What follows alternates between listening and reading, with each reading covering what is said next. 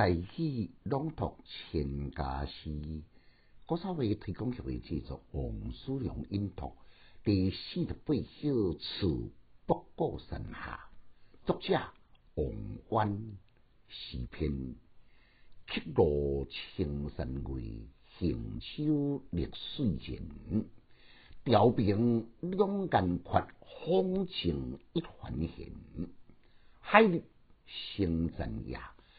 江春入旧年，相思何处得？归雁洛阳边。简介：作者王婉是唐代开元初年北方的诗人，就是呢，被江南的山水来陶醉，一生拢总往来伫五楚之间，也写真侪江南山水的佳作。这首呢？受过当当时的宰相张说极多的赞赏，并且将伊挂在正书堂，和所有文人学士作为学习的典范。伊政治就可想而知咯。诗以六句来开端，客路对只讲伊要去的路，青山叫做西地，北固山对即嘛江苏定港。行舟由眼前的中间水驶向青山之外遥远的去路，暗莲呢，莫名中江下游，三条水道，水面甲岸边形成一体，视野广阔，无边无际。孤行伫微风中来歌唱，仿佛毋知何去何从，令人迷茫。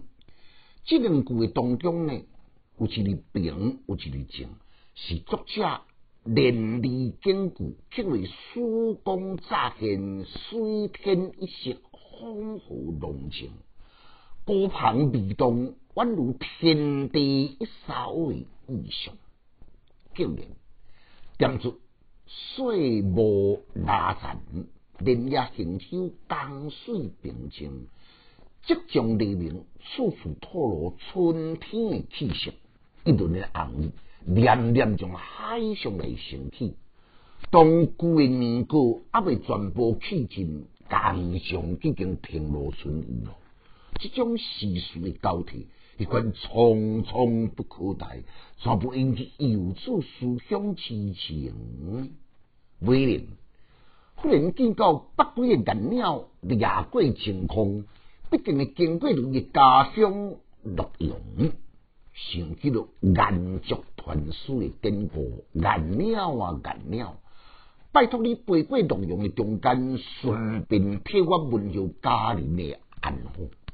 二姑虽然真正平顺柔和，内心却是波涛汹涌，游子思归，奈何行踪未定，所以。感慨敬情，全篇写景土情，日暮三分，更加有蕴含自然的理处，妙语连珠，确实是千古传颂的佳作。